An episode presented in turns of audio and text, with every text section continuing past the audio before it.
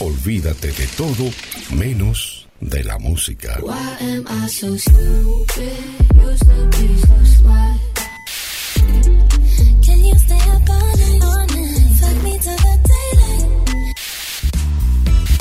GDS Radio Mar del Plata, la radio que nos une. La radio en todo Comenzamos en GDS, la radio que nos une. El clásico de todos los miércoles, el café literario Adela. Cada miércoles compartimos reseñas, autores y vos como principal protagonista. Y en este puente que creamos desde Mar del Plata, viajamos hacia Capital Federal en busca de Adela Sánchez Avelino, la creadora del café literario. Hola Ade, ¿cómo estás? Buenas tardes. Buena, no sé si... Ah, no abrí el video.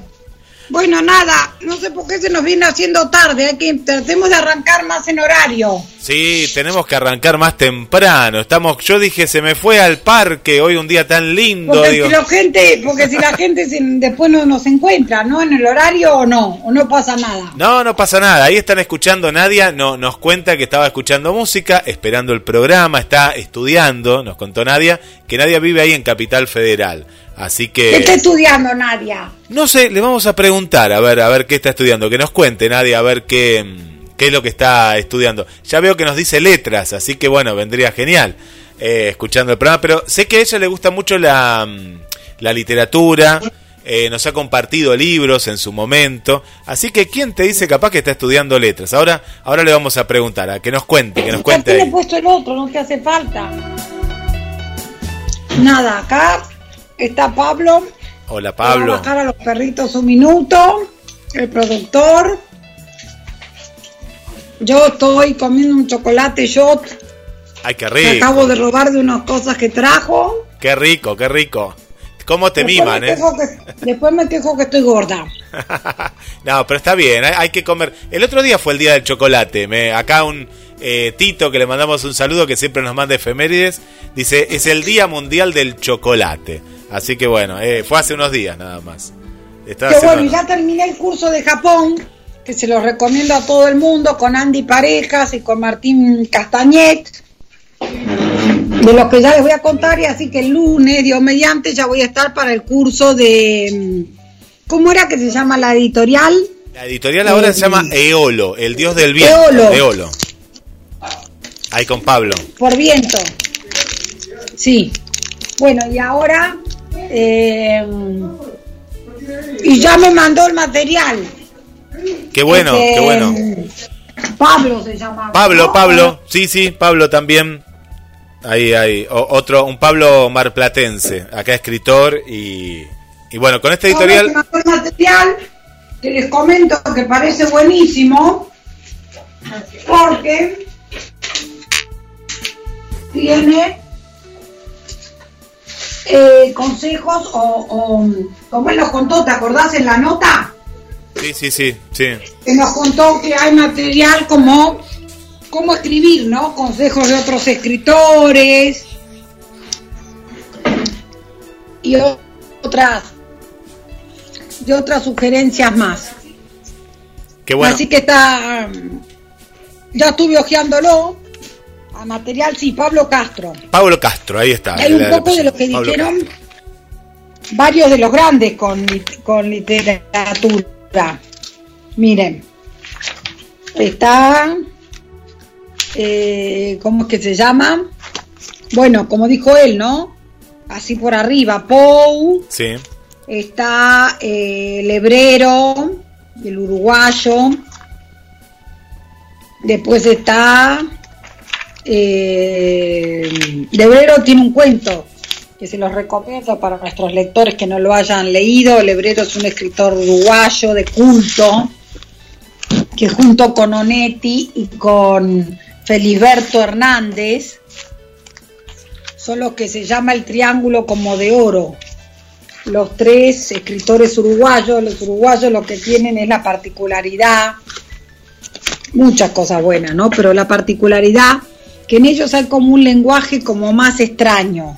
Mm. Tienen eso de lindo, ¿no? Son, hay como un extrañamiento en los cuentos. Eh, y esto lo comparten. Lebrero tiene esto de la máquina de pensar en Gladys, que es un cuento que es como una máquina, que hay un zumbido, no se sabe bien qué es. Sí. Y la cosa es que esta máquina, eh, eh, no me acuerdo bien qué pasa con la máquina, si la máquina se atrofia, bueno, pero súper interesante. Después, bueno, Neti, que yo es el que menos leí, leí que algún que otro cuento, ahora estoy con la con la vida breve, que me está dando bastante trabajo, pero Neti también, ¿no? Dueño de un estilo eh, muy peculiar, mucha reflexión, ¿no? Sobre las, eh, no sé si sobre las cosas de la vida en general, pero sí es como, no sé, yo lo veo como muy, muy existencialista y unas descripciones que lo vemos clarito, clarito. Y después está Filiberto, para hacer un paneo así muy, muy por arriba. Filiberto Hernández, eh, que tiene un cuento, por ejemplo, que se, que se llama Nadie encendía las lámparas. Eh, Filiberto fue, fue, fue también pianista, hizo de todo. Y eh, tiene como unos cuentos, ¿no es cierto?, para que se den una idea de casas inundadas, de, de, de, hay una, una que creo no me acuerdo si se llama Las Hortensias u otro, donde él llega a una casa donde se trasladan de un ambiente como que está como con agua, entonces uno se entra a pensar por qué, ¿no? ¿Por qué está inundada la casa? Obvio que hay una explicación racional eh, y otra que no es tan... Y uno se imagina lo demás, ¿no? La explicación racional pareciera ser que eh, se rompieron las cañerías, ¿no? Hubo algún problema con el agua. Como que deja un manto ahí de, de, que te deja pensando, ¿no? ¿Qué pasó? Como después el relato es raro, uno se queda ahí eh, meditando un poco qué, eh, qué tendrá que, que, ver. Y así que bueno, este triángulo digamos, que, que, les contaba de los uruguayos. Bueno, acá figura Lebrero en el curso de Pablo, después Cortázar, ¿no? El escritor argentino, el escritorazo argentino, eh, que por supuesto también dio, tiene un gran ensayo que se llama Sobre el cuento, que entre otras cosas dice que el cuento hay que ganarle, el cuento es un, un texto que tiene que ganar por nocaut. ¿Qué quiere decir con eso? Que tiene que ser una, un puñetazo en la boca del estómago. Claro, claro. Que el cuento, la novela tiene como más tiempo para, para convencerte, vamos a decirte.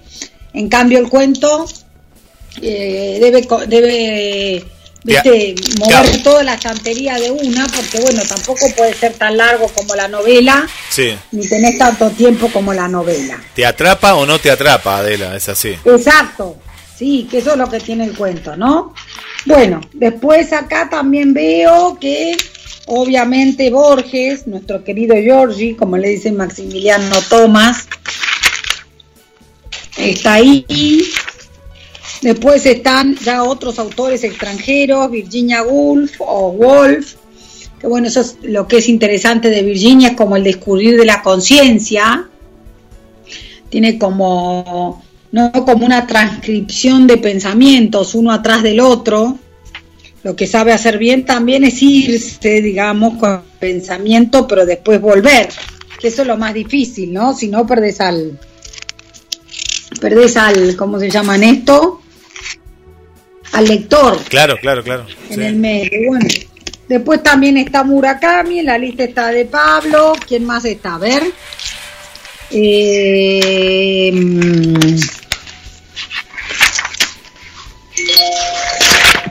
Eh, ¿Qué más? A ver, que voy pasando las hojas. Bueno, y así. King, que Stephen King también tiene un ensayo que se llama While eh, on Writing, que quiere decir este como, como mientras escribo lo, lo han traducido, y es precisamente consejos de escritura, y después acá veo algunos rusos, Chekhov,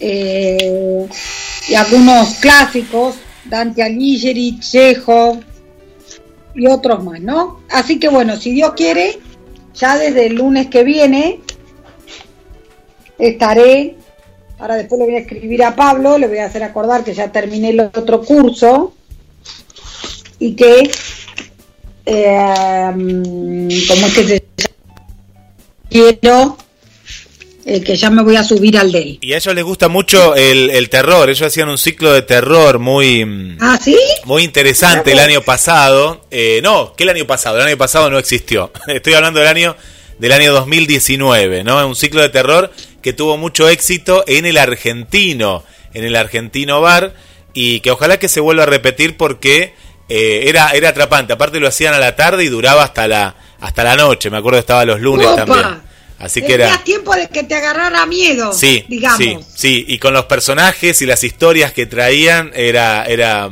era, era atrapante, la verdad que era atrapante. Yo pude ir a alguno de los ciclos, así que, eh, bueno, ojalá que eso se Qué repita, lindo. que se vaya repitiendo. Bueno, Ade, va- Qué eh, entramos a una librería. un caballero. Sí. Tenemos un caballero invitado, ¿o no? Un- hoy tenemos un invitado. Bienvenido. Tenemos, yo lo, lo- lo presento aquí. eh, le agradecemos a, a Estela, que es una oyente, una nueva oyente de hace unos programas, que le gustó mucho el programa. Y dijo, ¿se podrá hacer una entrevista con Rolando Martiniá? Y bueno, yo dije, claro que sí, en el café de Adela eh, está abierto para, para todos. Y bueno, y aquí está con nosotros Rolando. Bienvenido al Café Literario de Adela.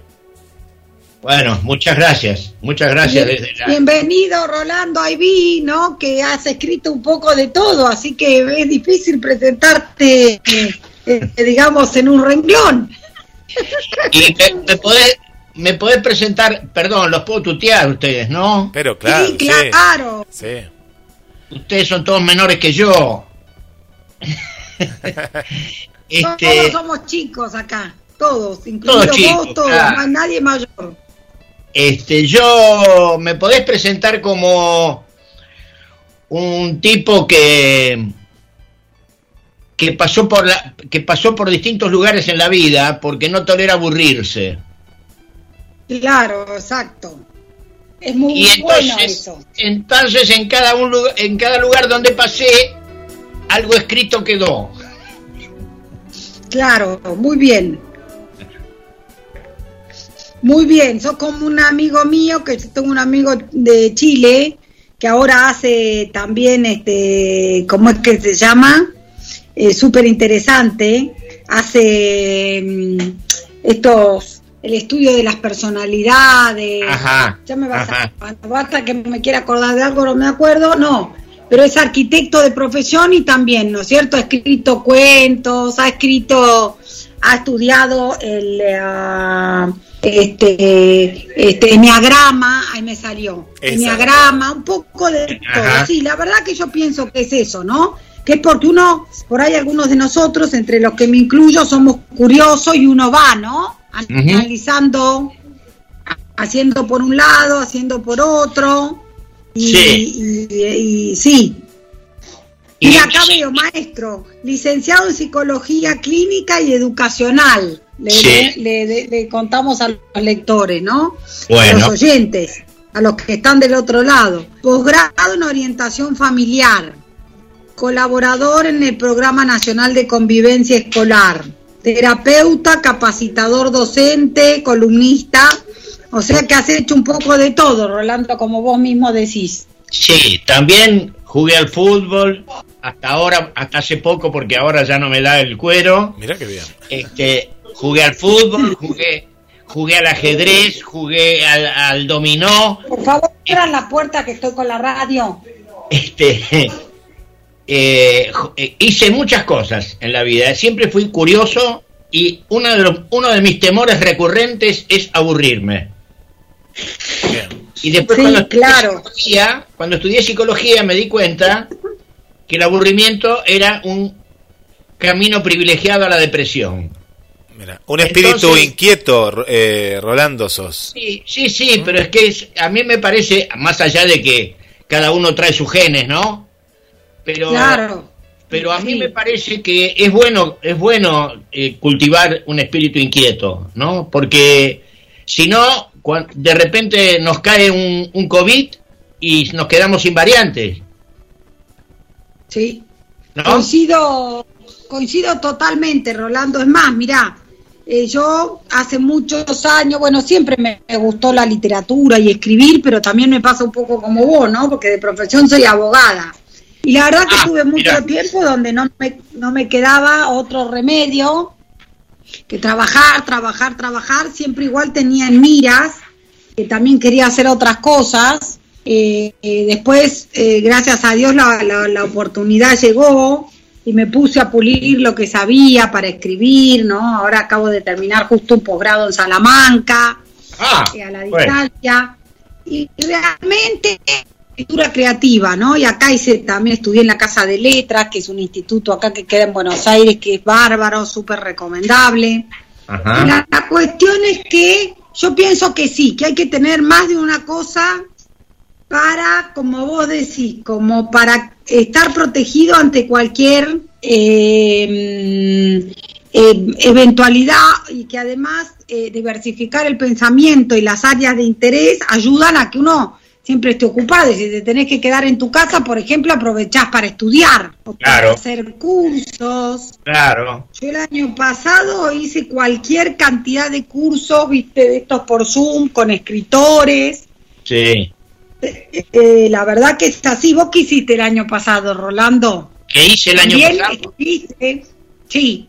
Bueno, el año pasado hice cuarentena. Sí, claro, por eso te pregunto, pero desde tu este casa con este espíritu inquieto. Y el espíritu inquieto, bueno, eso es una de las ventajas que tiene cumplir años, que cuando uno cumple años, cada vez le cuesta menos quedarse quieto. Porque... Sí, pero te quedas quieto, pero con la cabeza no creo. Y no, con la cabeza no. Si escribiste algún libro. Y bueno, y, bueno, acá tenemos... curso, ¿qué hiciste? Bueno, sí, hice... Por empezar, yo atiendo pacientes y empecé la, empecé la modalidad de atender por Skype, por, esta vía. Claro, por Skype, mira vos. Ah, sí, este, porque no quería dejar quedarme sin atender, que es una, eh, primero que es una necesidad de mucha gente, y algunos yo ya los conocía, entonces no, no, no me daba, no me daba el corazón para decirle, bueno, este, no se puede y, y, ya veremos cómo seguimos. Entonces, como la mayoría tuvo la posibilidad de, eh, ya sea por teléfono o por, o por la computadora, este, claro hicimos videollamadas, hicimos Skype y seguimos adelante. Y eso, fíjate vos, creo que eh, de rebote, como suelen ser en las cosas paradójicas de la vida, ¿no? Como siempre dice Borges, las ironías de la vida, que uno, uno apunta para un lado y, sale, y sale para el otro. La, la famosa COVID, eh, eh, la famosa pandemia, eh, que nadie puede dudar que es algo malo, algo negativo que nos pasa, ¿no? Sin embargo, eso trajo como consecuencia para mucha gente este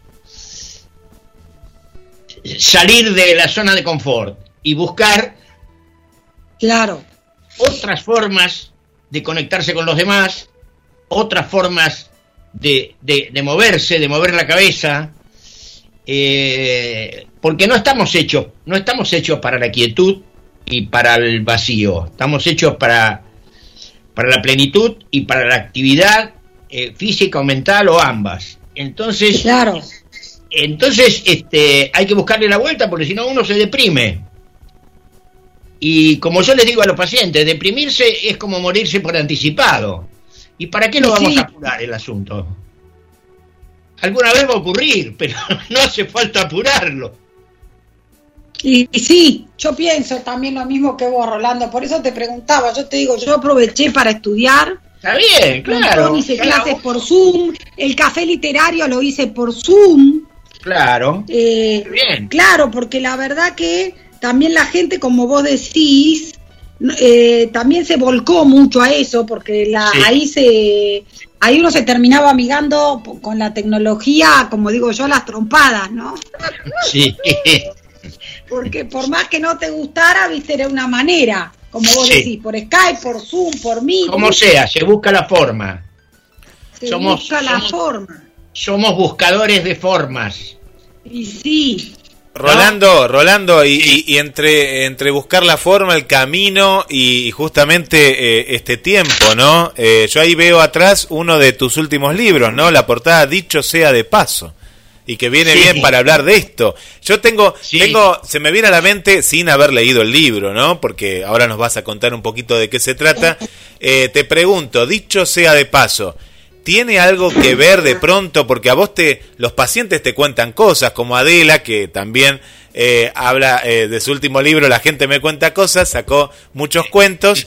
¿Hay algo, dicho sea de paso, de, de, de- sin llegar a ahondar en profundidad, pero de algo de ahí, de, de lo que te han sí, contado? Sí, sí, sí, sí, hay, hay bastante. Solamente que eh, ficcionalizado, digamos, ¿no? Perfecto, claro. Sí, sí, sí. Para, para que no se pueda individualizar, pero este, mirá, yo ahora que me preguntás esto, si me mi- mi- si me permiten, si Sí. hay, si tengo un minuto, porque es una de las virtudes que creo que tiene este libro es la brevedad. Ajá. ¿no? Todo, todo es breve. De modo que si es bueno, dos veces breve. Y si es malo, lo terminamos enseguida. Acá hay un cuento. El, el libro tiene dos déjalo, pa- déjalo. el libro tiene dos, dos partes. Una primera parte de prosa, de cuentos cortos. Casi todos son se- microrelatos. Microrelatos. Algunos son un poco más largos, otros son más. Pero hablando del, del tema que vos me preguntabas de los pacientes, de la influencia del Sí. trabajo con los pacientes, acá tengo un cuento que escribí que se llama El último invento de Dios. Ajá. Contanos. muy breve. Sí, sí, sí. Adelante. Dice, era una persona casi incapaz de dejar entrar alguna idea que no fuera totalmente consonante con lo que ella ya había pensado. Y menos si significaba reconocimiento a otra que no fuera ella. Cierta vez, en medio de su habitual verborragia, deslizó al pasar. Últimamente me estoy sintiendo un poco mejor, gracias a Dios. Y a la terapia, agregué yo, lo más suavemente que pude y con una sonrisa.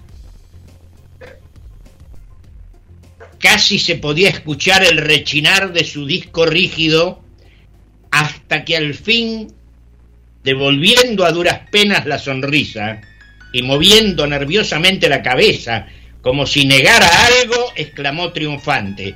Es, es que le- la te- psicoterapia es el último invento de Dios.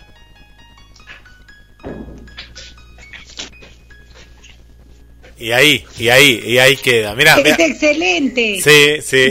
Frases. Y es- está bien que lo leíste despacio, Rolando, porque cada frase es para masticar.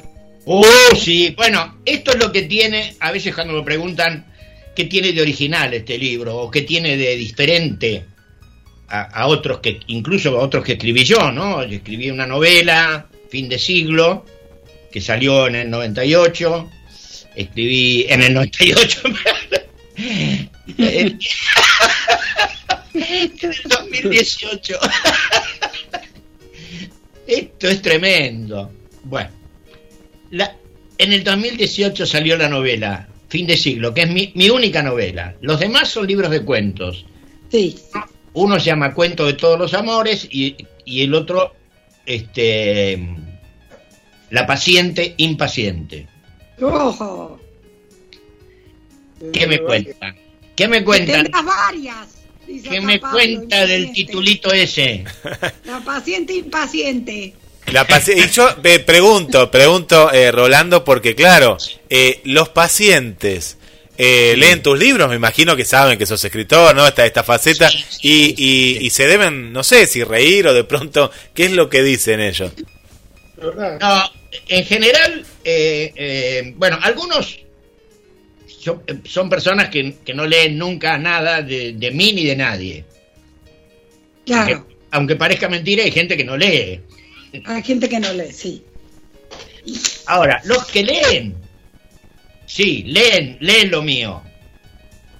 Y en general lo toman en el tono que, que yo quiero que tomen. Es decir, en un tono eh, quizás irónico o quizás este, un tanto eh, divertido o, o- o gracioso, aunque, como decía Adela antes, siempre hay algo ahí que es para quedarse pensando. Por más que uno se ría, Y sí. lo que pasa es que yo tengo un estilo muy sintético y, y con los años se me va haciendo más sintético todavía porque me canso. Yo 400 páginas no las puedo ni leer ni escribir. Este, yo admiro a los grandes escritores que escribían obras de 3, 4 tomos, eh, eh, qué sé yo, el, Quijote, eh, la literatura romántica francesa, Stendhal, este, bueno, 300, 400 páginas, 500 páginas. Yo no puedo hacer eso. Y tampoco tolero mucho leer algo así tan largo. Y me parece que estamos en una época en que a mucha gente le pasa eso.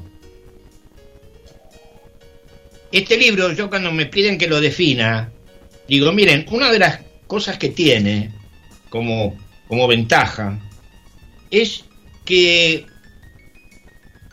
es un libro breve, tiene 120 páginas, es este es lindo, ¿no? ¿Se ve? Sí, ¿La lo tenés ahí? que correr. Ah, ahí está, ahí está. Ahí está. No, más al Sí. medio, a ver, ahí, ahí está, ahí está, sí. Es lindo, tiene una- un lindo diseño.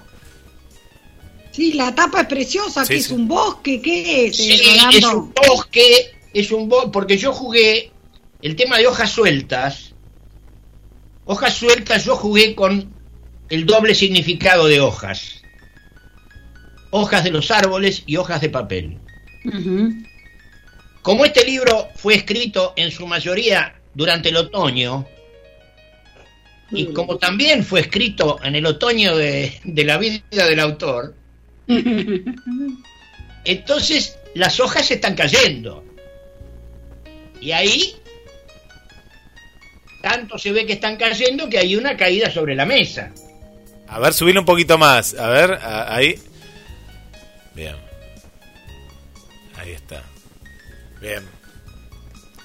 Y al mismo tiempo que caían las hojas de los árboles, yo empecé a darme cuenta de que había un montón de hojas sueltas, por eso el subtítulo, que me habían quedado sueltas a lo largo de, de muchos años.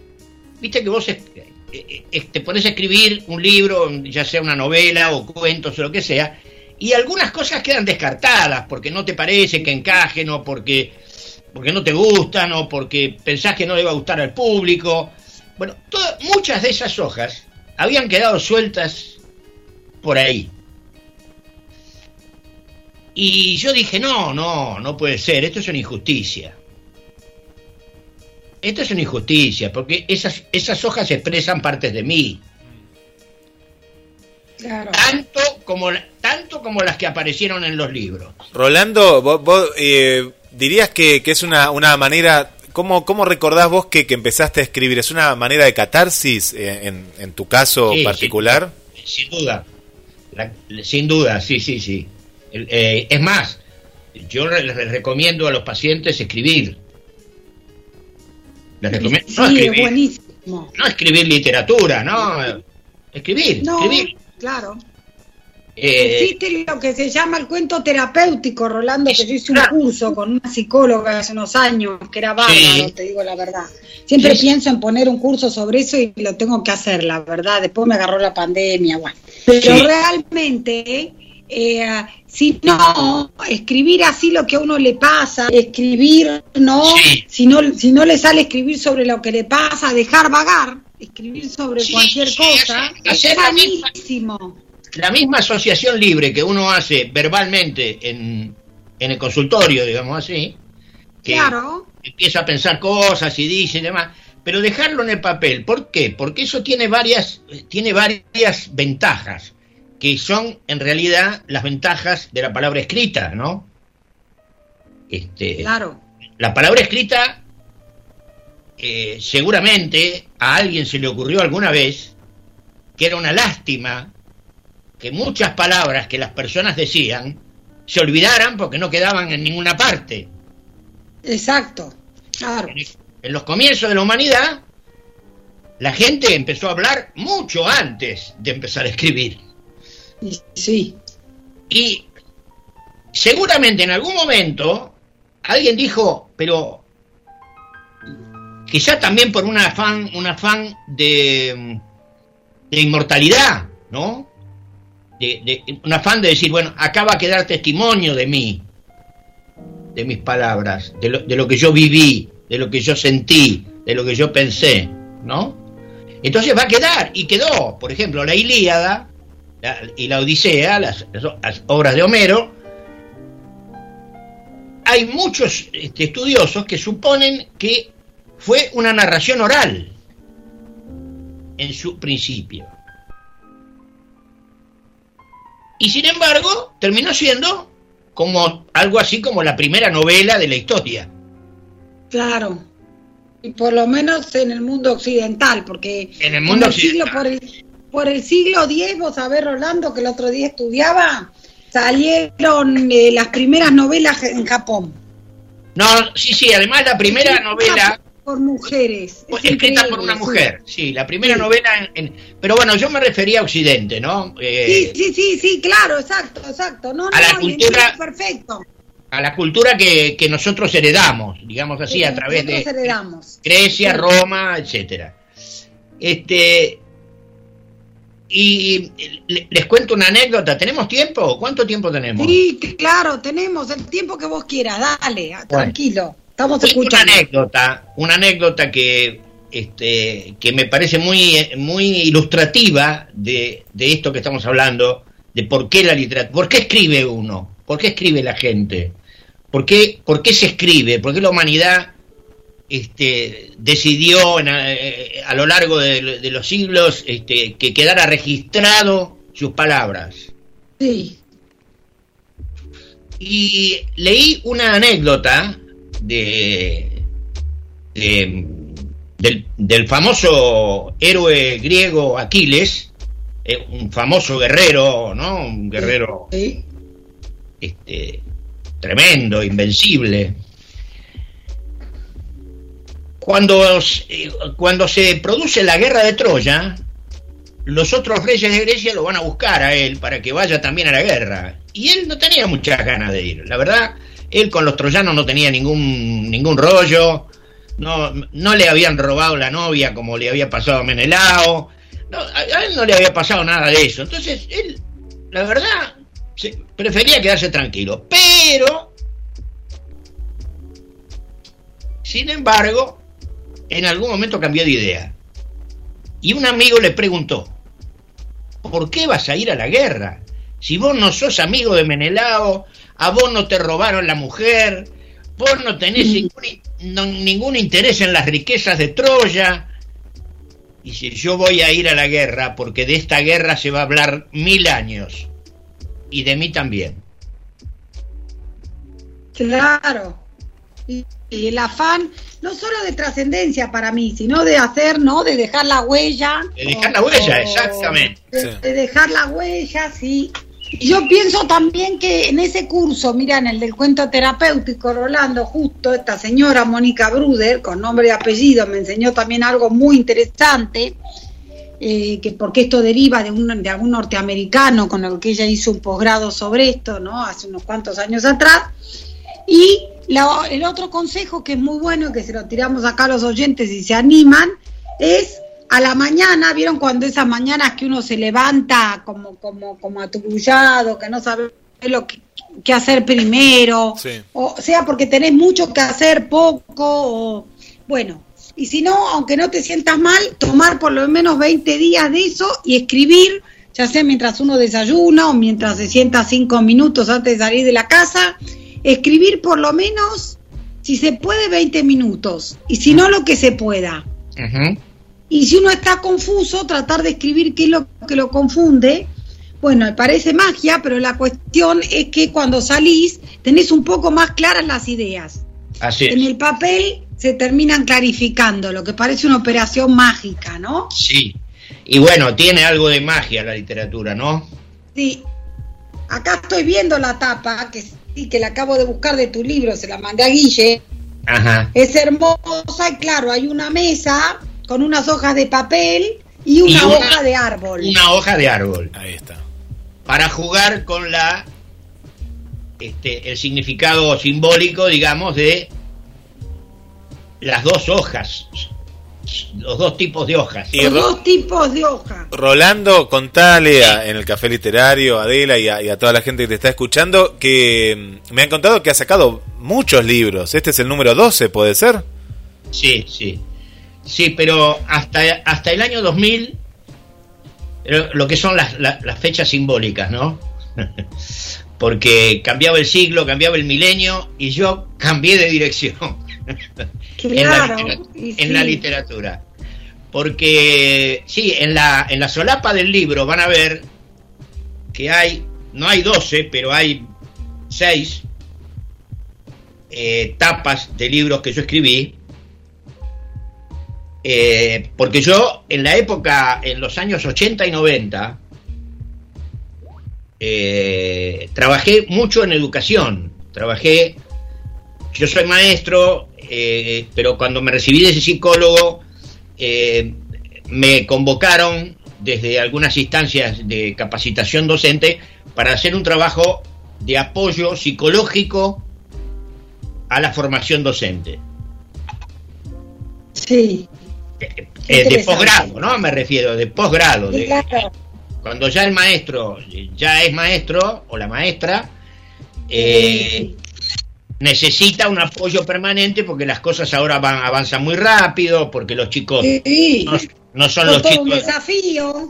Exactamente. Entonces, se habían formado unos organismos dentro de la Secretaría de Educación de la ciudad, eh, años ochenta y pico, noventa, que este, hacíamos capacitación docente, en algunos casos itinerante. Íbamos por las provincias, este, eh, haciendo un trabajo, por ejemplo, uno muy que recuerdo con mucho cariño, que fue la, el, Plan Nacional de Convivencia Escolar, Programa Nacional de Convivencia Escolar, que era un trabajo para que las escuelas este, se pusieran en contacto más estrecho con las familias de sus alumnos y, este, y bueno, teníamos que recorrer, yo recorrí toda la Argentina con, en, ese plan, durante ese plan. Ahora se desapareció la imagen de Guillermo. Ah, sí, ¿no? Está la tuya. No, acá estoy, acá estoy, ¿eh? No, no, no, yo estoy, yo estoy. Acá estoy, acá ah, estoy. ah, no, no. No, eh, porque yo digo, capaz que estoy Capaz que estoy diciendo tantas tonterías que, se, que, decidió mandarse a mudar. No, no, estoy subiendo la tapa de, tu libro que me envió, que, acá estaba y estaba contestando a la, a la gente que está ah, escuchando. no, no, pero atentamente escuchando este, este viaje por la Argentina. Sí, yo viajé a casi todo el país y asesorábamos a, a los, a las, este, a los, a las provincias en, en este trabajo en el cual yo me involucré mucho. Y sobre eso escribí varios libros. Escribí Escuela y Familia, una alianza necesaria. Escribí La comunicación con los padres. Escribí Cuidar y educar. Escribí ¿Qué hacemos con los chicos? Escribí, eh, bueno, eh, a ver si hay alguno más, que ya, no me acuerdo. Bueno. Muy interesante, ¿no? Porque todo parece ser, eh, te escucho los, los títulos, ¿no? A ver, los padres y la, la, familia y el colegio, sí. si van por caminos diferentes, la verdad que es muy complicado, ¿no? Y vos, muy complicado, y vos fíjate ahora... Fíjate ahora, con la pandemia, que las, mm. la familia y la escuela tuvieron que recontratar su relación. Sí, sí, la familia programar todo. Y para los chicos, sí, y para los chicos ha sido un desafío enorme. Eh, por más que, sí, Tremendo. Por más que ellos son mucho más tecnológicos que nosotros, ¿no? Las generaciones nuevas. Bueno, estar que aprender a tomar clases eh, por Zoom requiere un orden, una conducta, una predisposición. Y desarrolla, desarrolla otras, otras habilidades, ¿no? Perceptuales, eh, en una serie de una serie de cuestiones. Y nosotros trabajábamos en aquella época sin imaginarnos que alguna vez iba a pasar esto de, la educación virtual. Y sin embargo, mucho de lo que nosotros planteábamos finalmente se hizo realidad este, muchos años después. Así que yo, bueno, pero para hacerla breve, al terminar los 90, sí. comenzar el, el nuevo siglo, eh, yo no sé si fue por eso, si es porque todavía soy muy supersticioso, o no, sé, o, no sé por qué. El asunto es que dije, fin de milenio, fin de siglo, fin de etapa. Sí. no dejé de ocuparme de la educación, pero sí empecé a escribir ficción, cuentos, y todo lo que escribí en ese rubro hasta acá. No sé por qué. Realmente, si ustedes me preguntan, no sé por qué. Me pasó algo en la cabeza. Fíjense que eh, la novela, mi novela se llama Fin de siglo. Y es producto del impacto que me produjo este porque eh, eh, era había muchas cosas que eran meramente digamos, este, fantásticas, fantasiosas. Yo pienso, Rolando, que acordate, a Ade también, que se hablaba muchas cosas, se esperaba también un cambio, viste, de la humanidad. Después... No me acuerdo un montón, ¿saben de qué? Que es una gansada, pero ahora que Rolando dijo me impresionó, me apareció una imagen, ¿no? Eh, yo en el 2000, sí. eh, ya no eh, a ver, esperen que saco la cuenta, yo soy del 70, no, ya tenía 30 años, no trabajaba en el banco, pero yo, que trabajé mucho tiempo en bancos, eh, había todo un problema con el año 2000 que iba a pasar cuando la máquina... Con la computadora. Pusiera 0 a 0, no sé si se acuerdan. Sí, yo me acuerdo. Bueno, a mí, a mí eso me había impresionado. ¿No? Ahora me doy cuenta yo con, que tengo cinco y pasaron 20 años, ¿no? Porque antes uno lo vivía, qué sé yo, como podía. Sí. Pero también me impresionaba. Y que estaba toda la adaptación de la computadora. Al año 2000, que te hacían tomar cursos. Después a mí el 2000 me agarró en un estudio jurídico, en realidad. ¿no? Y creo que después nos vino el 2001 acá en la Argentina y nos olvidábamos ya de que estábamos en el 2000. Ya el 2000 no importaba. En el, 2001 ya no sabíamos si había si existía el dinero o no existía el dinero. Claro. Eh, ¿Con qué íbamos a comprar la comida? Con patacones, patacones, ¿se acuerdan?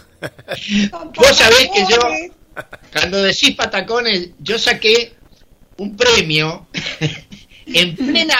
Siempre he aprendido de mis maestros, a pesar de que a mí personalmente en, mi fuero más íntimo me cuesta afrontar cierto tipo de dificultades, cierto, ciertas, este, ciertas crisis, sobre todo las que afectan a mis seres queridos, ¿no? Yo soy un, soy un querendón.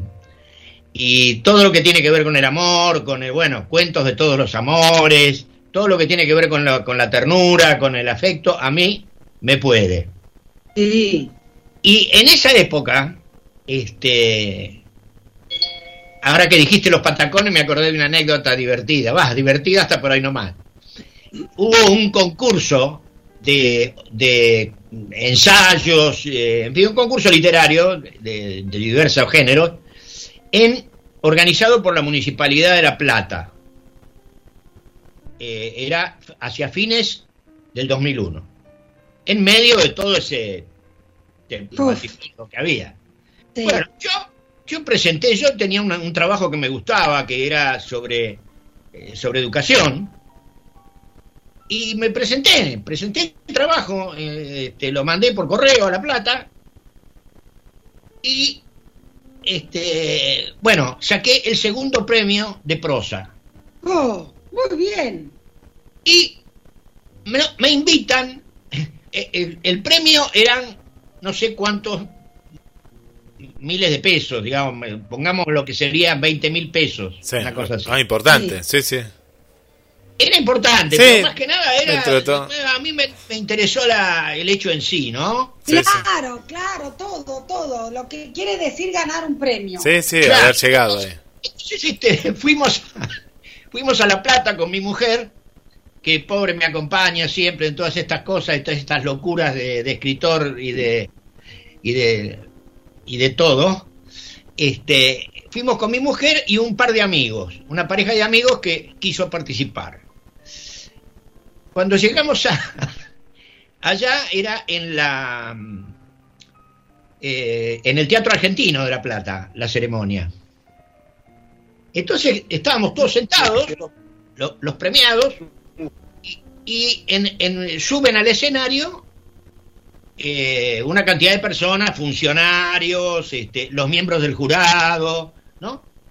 Y, no sé, un funcionario de, que sería de cierta categoría, toma el micrófono y nos dice que por favor los premiados que se acercaran a- detrás del escenario que quería hablarnos. Y ahí fue Rolando segundo premio, a ver, segundo puesto. Me imagino cualquier cosa, dale. Ahí fuimos, ahí fuimos dos premiados y los familiares y amigos se quedaron en, el- en las butacas. Cuando fuimos atrás del, atrás del escenario, el señor muy amablemente nos dice, miren, disculpen, pero ustedes saben la situación que estamos viviendo. Hoy no les vamos a poder entregar el dinero. Les vamos a entregar solamente un, un diploma. Este, Claro. bueno, algunos pr- protestaron, otros a- a- en vista de cómo estaba la situación, dijimos, bueno, esto sí, es lógico, qué sé yo. No había un mango en ningún lado. Bueno, entonces, y después dice, bueno, y además tengo otra noticia. que, lo- que les vamos a pagar en patacones. 20.000 Se patacones. armó, se armó Armó una- se armó una. Yo finalmente este, dije, miren, hemos venido hasta acá, algunos de lejos. Es, no deja de ser una gratificación que estemos acá recibiendo un, un reconocimiento. Volvamos a nuestros asientos, hagamos la ceremonia, nos llevamos el diploma y cuando esté la plata, el tipo me dice, yo me comprometo, dijo el funcionario, a que ustedes muy pronto van a tener su dinero, pero hoy no se lo podemos dar. ¿Y lo cobraste o no lo cobraste? Sí, lo cobré un mes después.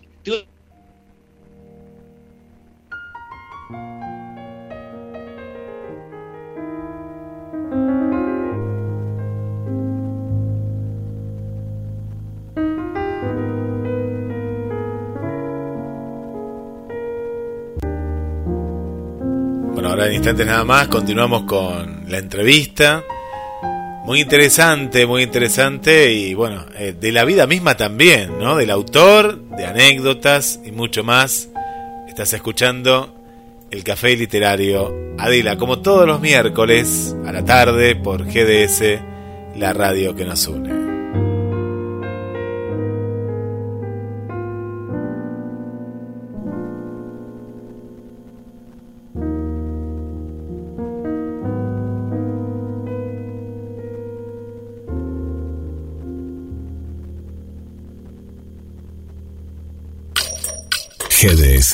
La radio que nos une.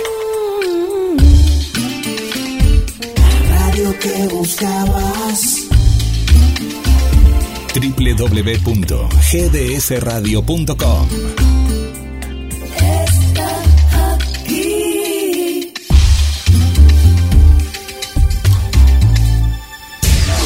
Descubres que tu día tiene todo eso que necesitas.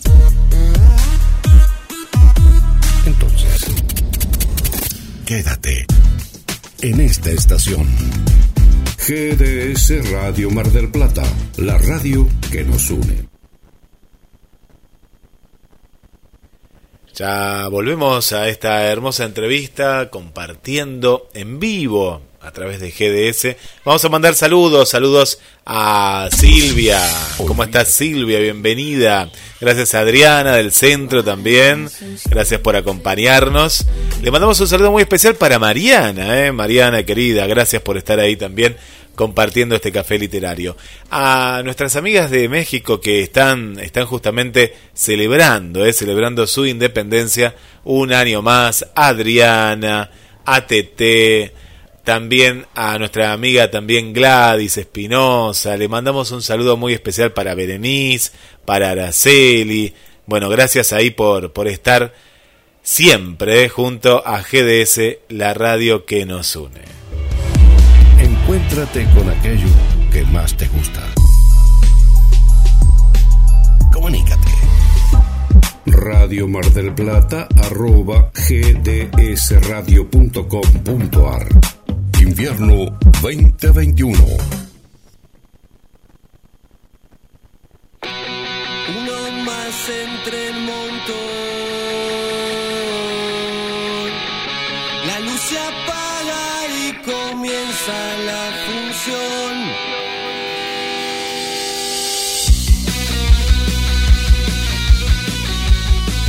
Radio a todos lados. Nos encuentras como GDS Radio en Play Store, App Store, Windows Phone y BlackBerry. GDS, siempre en movimiento. Papá, papá, quiero una bicicleta nueva. ¿Qué estás esperando para tener tu bicicleta? Vení a Bicicletería J y L en Lancilota 28, casi Avenida Juan B. Justo. Bicicletas nuevas al mejor precio y la mejor atención.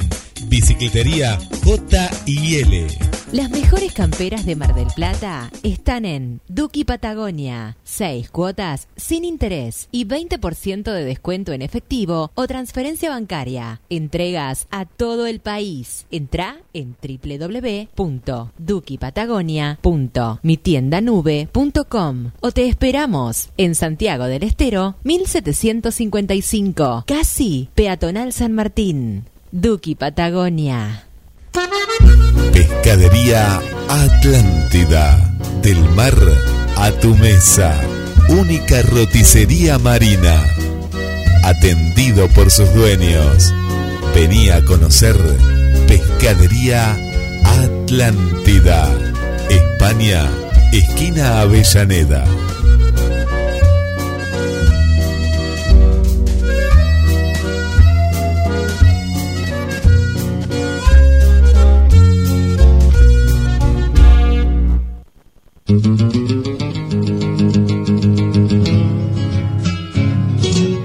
Hay un lugar donde vive la historia argentina. Cabildo de Mar del Plata. Un recorrido por nuestros orígenes. Una experiencia única. Mandamos un saludo para toda la gente del, del Cabildo, eh, gracias a la gente del Cabildo, al amigo Adrián también le mandamos un saludo eh, muy especial. Y bueno, seguimos compartiendo en vivo el café literario eh, Adela.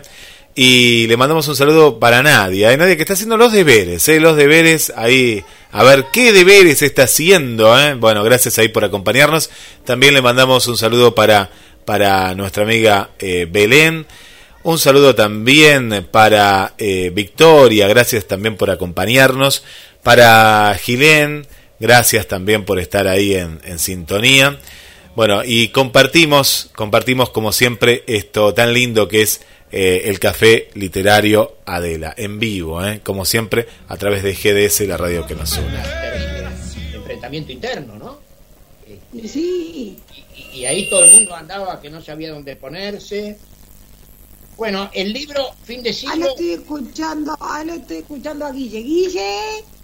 Acá estoy, acá estoy, sí, acá estoy, acá estoy, eh, Adela. Y bueno, Bueno, Guille. hablábamos justo, Rolando me contaba, viste, este tema del fin de siglo, de la novela de él. Eh, muy interesante. eh, que tiene que ver y no un poco con, con todo esto del Ah, cambiaste. de la- del otro 2000. lado ahora. Ahora se cambió del otro lado y con otro, con otro, porque tiene otro, Sí, pero ah, ¿cómo eso- se llama? Otro diseño. Sí, sí, ahora voy a- voy- Eso pasaba, eso pasaba, eso pasaba en, eh, eh, justamente en la época en que yo estoy contando, de cuando teníamos 20 años, mi generación. Vos, vos primero estabas a la izquierda y después pasaste a la derecha. Claro, eh, porque acá como yo soy, tengo dos cámaras, una cámara y otra. al revés. claro, es verdad, es verdad.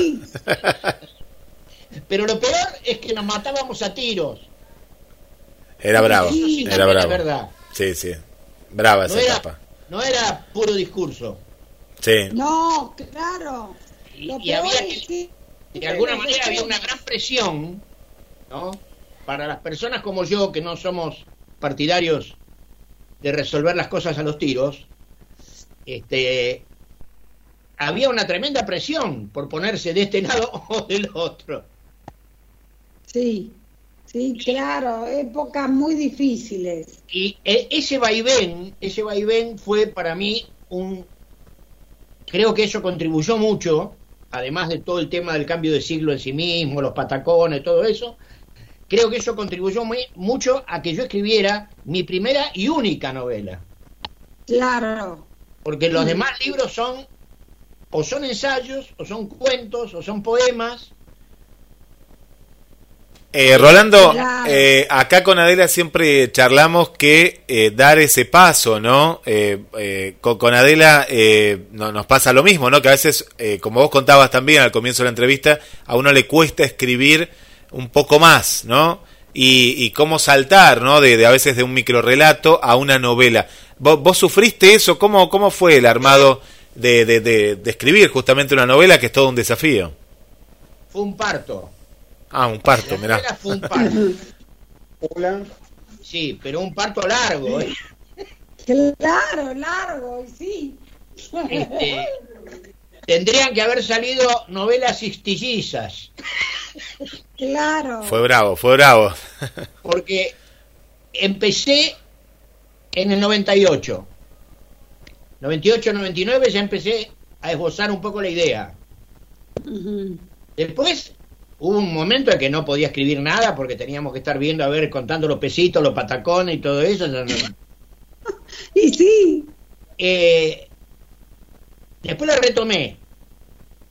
Después, este, estaba, no, no, no estaba muy seguro de si meterme con un, el- el- el- la magnitud de una novela o si hacer un cuento más o menos largo claro. y quedar Una ahí. novela que le dicen. Una novela, claro. Pero lo que yo pensaba que iba a ser una novela, finalmente fue la, la primera sección de las tres que tiene la novela. Claro. Siguió.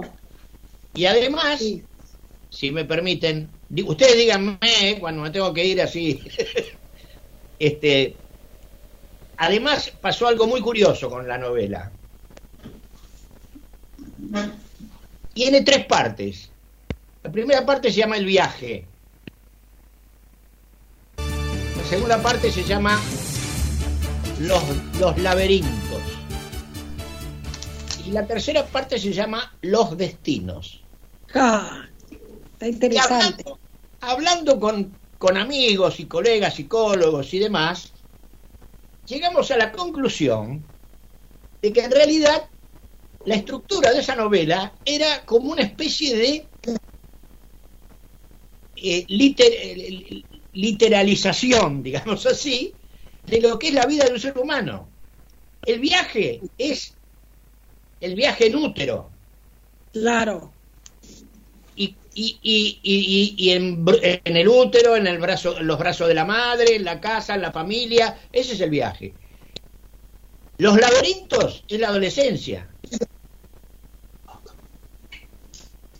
Uno se va de la casa, en el mejor de los casos, si puede, Sí. si no lo tienen agarrado o uno se queda pegado, Sí.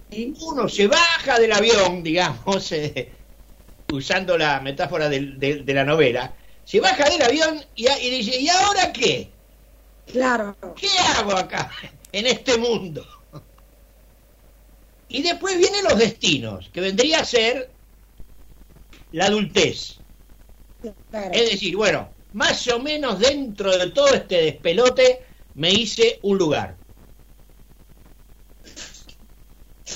Así que Claro. tiene una lectura, el- la novela tiene una lectura más sociológica, digamos, sociopolítica, y la otra más profunda, más existencial.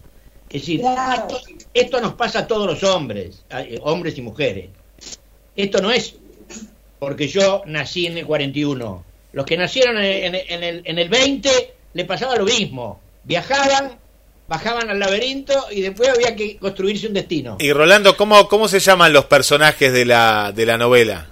En la novela, Sí. los dos son los personajes principales son dos amigos que justamente habían dejado de verse por diferencias políticas. Eh, habían sido amigos en los 60 y después cada uno tomó distintos caminos Claro. respecto de cómo iba a seguir esa milonga Sí. y por eso se separaron y se volvieron a juntar cuando cumplían 50 años para ir a celebrar los 50 años a París. Opa. ¿Por qué? Por el mayo francés. Opa. Porque ellos tenían 20 Claro. años cuando fue la sublevación de los estudiantes en París, Mira, mira. en el año Mirá 68. qué lindo. Así que se junta todo eso como pude, pero ya te digo, fue un parto, ¿no? Fue un parto. Fue un, eh, lo terminé, definitivamente puse el punto final, yo creo que en el 2005. Así que, Claro, ya estaba en este siglo. eh, ya, ya había pasado fin de siglo, había pasado el, el patacón, todo había pasado. Y después ya empecé con los cuentos. A partir de ahí me entusiasmé y empecé, pero ya meterme con una otra novela. Ah, vos me preguntaste los nombres, ¿no? De los protagonistas. Claro, no, sí, sí, para saber un poquito de, de, Los de- qué se los dos trataba. amigos era, uno se llamaba Antonio y le decían Tony. Y otro se llamaba Rodolfo y le decían Rodi. Bien, bien. Mirá vos. Tony y Roddy.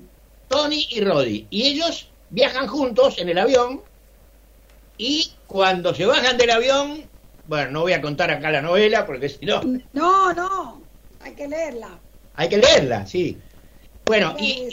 Y, y, Quisiera eh, un- Rolando, tu- Sí, tus libros, tus libros, eh, esta novela, ¿se puede conseguir o ya de, de lo que hablamos de, lo- Sí. de los anteriores no? Y sí de lo último, contanos un no, poquito. lo- los, de, los de educación, difícilmente. Los de No- educación No, creo no. que an- Claro. ande ninguno por ahí. No creo que quede alguno porque estos fueron, fueron, eh, se fueron agotando y, y después incluso las editoriales desaparecieron. La editorial que los había editado al principio. Y vos, Rolando, ahora en la actualidad sos un autor autogestionado.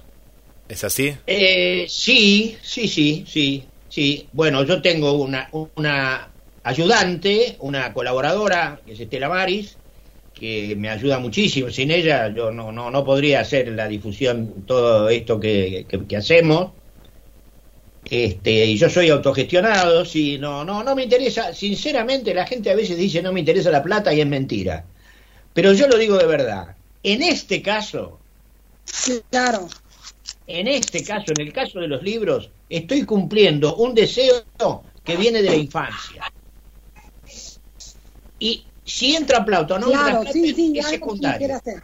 Claro, claro. No es el primer, co- no es la primera. Sí, a mí me pasa también en gran parte lo mismo. Claro, no es el primer entra, filtro. obviamente mejor, pero uno lo hace por otro motivo, digamos. por otros motivos. Tiene su, tiene su valor y tiene su precio, pero, pero no es plata. Digamos. Claro. Es, es- es un sueño que yo tuve desde que era muy chico. Escribía muy bien y leía muy bien. Aprendí a leer antes de ir a la escuela. ¿Quieren que les cuente cómo aprendí a leer? ¿Cómo aprendiste a leer?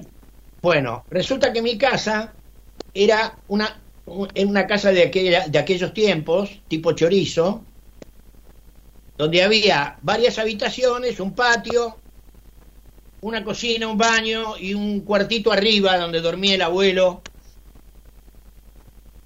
Este, una típica familia de inmigrantes, de familias de hijos de inmigrantes. Eh, por más que yo, eh, me- en general nos llevábamos bastante bien, todos los miembros de ese familión, pero mucho silencio y mucha tranquilidad no había nunca. Y no, claro, no. Y yo era un tipo muy sensible a los ruidos, a, a- a- los al desorden, a la- ¿no? Eh, necesitaba como refugiarme en algún lugar y a que no sabes en qué me refugié, vos que estás ahí con ese micrófono. Eh, eh, radio aficionado eras. No, todavía no existía eso. No, no existía. En los libros, en los libros. En escuchar el único aparato de radio que había en la casa. Ah, mirá. Claro, eras chico, eras chico todavía. Era chico, tenía 4 o 5 No, era años. chiquito, no, por eso. Este, el único, pero era la radio. Sí, sí, sí. El único aparato que había lo, lo tenían mis padres en su dormitorio. Mirá, claro, Claro. claro. Entonces, como mi padre estaba trabajando y mi madre estaba con sus tareas domésticas, yo me encerraba en el dormitorio de ellos con la radio. Y, por un lado, me, me encantaba la música. Ah, también hice música, ¿eh? Toco el piano todavía, en fin, bueno. Mirá qué bien. Sí, pero este me encantaba escuchar la música de la radio, ¿no? Y también me encantaba, me di cuenta después de eso, ¿no? Pero yo me daba cuenta que me, me gustaba mucho escuchar cómo hablaban los que sabían hablar, Claro. Claro. los que hablaban bien. Eso me gustaba mucho. Y después vino el gran, descubri- el, el gran descubrimiento. El Benjamin Franklin de la familia. Yo, mientras, como era muy curioso, mientras escuchaba la radio miraba el dial y veía que el dial tenía unas letritas y unos numeritos y que cuando yo movía la perilla había una rayita que se iba moviendo para un lado o para el otro. Sí. Entonces, algún día descubrí que cuando la rayita estaba acá, ahí había tres signos, LR4, y el locutor decía LR4, y ahí aprendí las letras. Claro, mirá. Y de, LS5, LRA. Y ahí aprendí las letras y los números. Y empecé a juntar hasta que un día estaba en, en- en el patio de mi casa a- y yo balbuceaba, ¿no? Así medio en voz baja, con un, con un pedazo de diario o, o de revista. Y mis padres creían que yo estaba diciendo cualquier cosa. Y, y en una de esas mi, mi- mi madre va y le dice, che, me parece que este está leyendo, ¿eh? Eso que dice no es cualquier cosa, está leyendo. Y efectivamente, estaba leyendo. Claro. Sí, yo también. Yo tengo eh, eh, un abogado para el que yo trabajé, que fue mi jefe, que al que con el que sigo siendo gran amiga, que él, mirá lo que le pasaba. veía que los hermanos leían y no, lo querían no le querían enseñar. Ya los cómics. Entonces, como embromaba mucho, había uno de los hermanos que le decía por ahí lo que decía una palabra, ¿no? O un solo diálogo, un solo globito. Ajá, sí. ¿No? Decía, mira, acá dice, qué sé yo, no sé, soy Superman. Y listo, y no jorobes. Y él se quedaba ahí porque quería participar. Entonces iba y le preguntaba a otro, bueno, y así. Y fue aprendiendo así solo con los cómics, porque fue, y, por, la desesperación de, leer. De, poder leer como los otros, claro. De entretenerse él y le iba preguntando un pedazo a cada uno y hasta que aprendió solo. Entró en el colegio y también nadie podía creer, porque la madre, el padre, todo, nadie se daba cuenta que él sabía. Claro, claro. Sí, sí, lo que menos se imaginaban. Eso es la curiosidad. Y eso después, si tenés suerte, se sigue desarrollando tanto en cosas muy importantes como en cosas aparentemente intrascendentes. Les voy a leer, les voy a leer un cuentito muy chiquito para que vean que un poco este asunto de curiosear y este asunto de hacer pensar a la gente en cosas profundas no significa que no se pueda también curiosear en, en cosas comunes, eh, frívolas, digamos así. Y sí. El cuento se llama Acentos. Comienza con un diálogo. ¿Vio qué cosa las palabras? Por, por ejemplo, la palabra esdrújula es esdrújula, pero la palabra aguda es grave. Cierto, no lo había pensado. Y vio que con las esdrújulas pasa como con algunas enfermedades. Enfermedades. Sí, son raras, pero no son graves. Cierto, ¿eh? Y otras son graves solo cuando son agudas. Cierto, qué cosa, ¿no? Nos están jodiendo, che. El mundo está loco. Es buenísimo, claro. Muy bueno, muy bueno, muy bueno. Que las esdrújulas es una palabra esdrújula, precisamente. Eso da lugar a una gran reflexión, Rolando, está muy bien. Bueno, eso más o menos, eso es más o menos el espíritu de, de este nuevo libro es un estilo aparentemente ligero, pero que hace pensar, que hace reír. Y hay toda la segunda parte que son poemas, mm. generalmente relacionados con el amor, no solo con el amor de pareja, el amor erótico, sino también con el, amor en todas sus manifestaciones, el amor filial, el, amor de amigos. Este, el amor, yo creo que el amor y la creatividad artística son las dos cosas que nos consuelan del estado humano. Sí. Que nos acompañan por la vida. Así es. Hay un poeta, un poeta italiano, Giacomo Leopardi, que tiene un poema que dice así, que, que el amor es quello que nos, nos consola del estado humano. Y claro. porque el estado humano, este, ya sabemos cómo empieza, empieza en, el avión, en el viaje, en el túnel. Después cuando salimos del túnel, nadie tiene muy claro cómo diablo se hace para seguir el viaje. Y después viene la parte que uno dice, bueno, ya soy adulto, ¿y ahora qué? ¿Y qué sé yo? Ahora tengo hijos, ahora tengo... ¿Qué hago? Y escribo libros. Y sí. Y si puedo, me enamoro. Y si no me enamoré antes, me enamoro ahora. Y sí. Y así la voy llevando, digamos. bueno, ese es un poco el espíritu que me movió a escribir siempre y en particular ahora. Porque ahora estamos en el otoño de la vida. Muy interesante, Rolando. Gracias. Muy bueno, muy bueno, Rolando. Bueno, y acá, Ade, te cuento que... Sí, no, ahí no escuché, no, no, justo no escuché, interrumpí, pero no, porque se había cortado ahí un poquito, Ade. ¿Qué, qué, qué? Entre, las, entre las hojas del otoño Sí.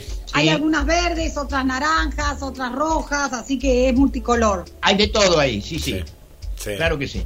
Eh, Hay de todo. Está disfrutando mucho la gente la, la entrevista. Está Estela del otro lado, que, que le Sí, encanta. sí, me dijo que iba a estar escuchando. Sí, está escuchando y bueno, y le invitamos a Estela y, y a vos también, Rolando, a participar del Café Literario Adela de los jueves, que Adela ya hace años que lo tiene, ¿no? Eh, y contamos... Son los jueves de 19.30 a 21, así que obviamente... Los eh, jueves. dando- los Jueves. jueves. Todos los jueves. Todos los jueves. Todos los jueves. No, mira, si, vos- si ustedes me avisan con tiempo, si ustedes le avisan a Estela, que es la que me organiza un poco este, este lío que tengo, Vale. Sí. y me avisan con tiempo, yo puedo arreglar de modificar horario para jueves. 21:30. Sí, Lo vamos a arreglar con Estela. Que Arregle con Estela ella, ella. un mail para escribirle. listo, perfecto. Para Perfecto. combinar que vengas a leer algunos microcuentos al café. Bueno, cómo no, todo. cómo no, sí, con muchísimo. Yo la pasé muy bien, les agradezco la simpatía y, y la amabilidad que, que tienen ustedes. Nosotros también muy felices, Rolando, de tenerte acá. Eh, un placer total escuchar las cosas eh, que decís, profundas, las no profundas, todo. Y, Sí. y nada, y les agradecemos a los oyentes. Les decimos que sí, todos los que manden mail a lo de Guille pueden participar en el café que va los jueves de 19.30 a 21. En este momento estamos, como siempre, estamos leyendo mucho. Esta vez no mandé textos a los alumnos porque me retan que mucho, con lo cual vamos mañana vamos a seguir con lo que ya estamos leyendo, que se ¿Qué están Yoko leyendo? ¿Qué están leyendo? Ah. Uy, qué hermoso. japonesa, Sí, sí, sí. súper moderna, el embarazo de mi hermana, se llama este libro. Bueno, Qué es un embarazo, un embarazo de una hermana, ¿eh? un Qué- lío, sí. qué Y acá es lío, un doble ¿eh? lío, porque Ogawa, que es una escritora japonesa, Rolando, un poquito particular, lo habla desde la molestia, entre comillas, del embarazo. por ¿no? eso No es digo. el embarazo. Yo por eso digo. Sí, precisamente, no es justo, la pegaste con el, vamos a decirte, con el sentido. No es un libro rosa, No, claro, claro. Me imagino. sino que es un libro sobre las inconvenientes del embarazo. Claro, del embarazo de la hermana, sobre del todo. embarazo de la hermana, exactamente. Eh, así que mañana hablamos de eso, vamos a ver también textos de los participantes que nos mandaron para ver textos Bueno, y, y nada, Muy bien, eh, la muy invitación queda hecha. Los Así que bueno, Guille, volvemos ahí a la radio y con, y con abrazo. Claro Bueno. que sí. Eh, bueno, eh, gracias Rolando, eh, gracias a toda la gente ahí que está escuchando. Eh, María Cristina, le encanta el programa, Adela, te manda saludos y está tomando su café, la estamos acompañando con un café y la radio, ahí está escuchando María Cristina Llanos desde, desde Capital Mirá, Federal. Ahí, ahí está escuchando.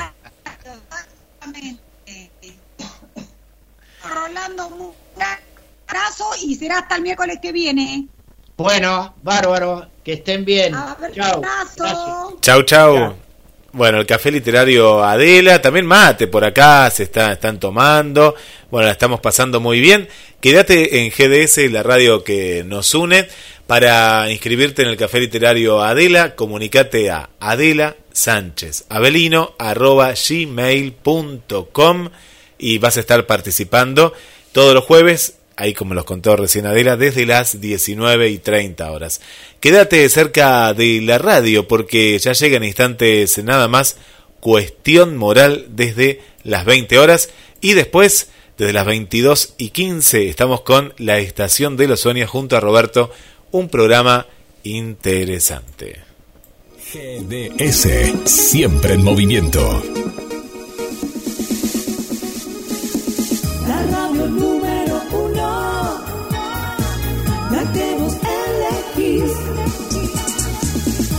GDS. Descarga nuestra app. Encontranos como GDS Radio.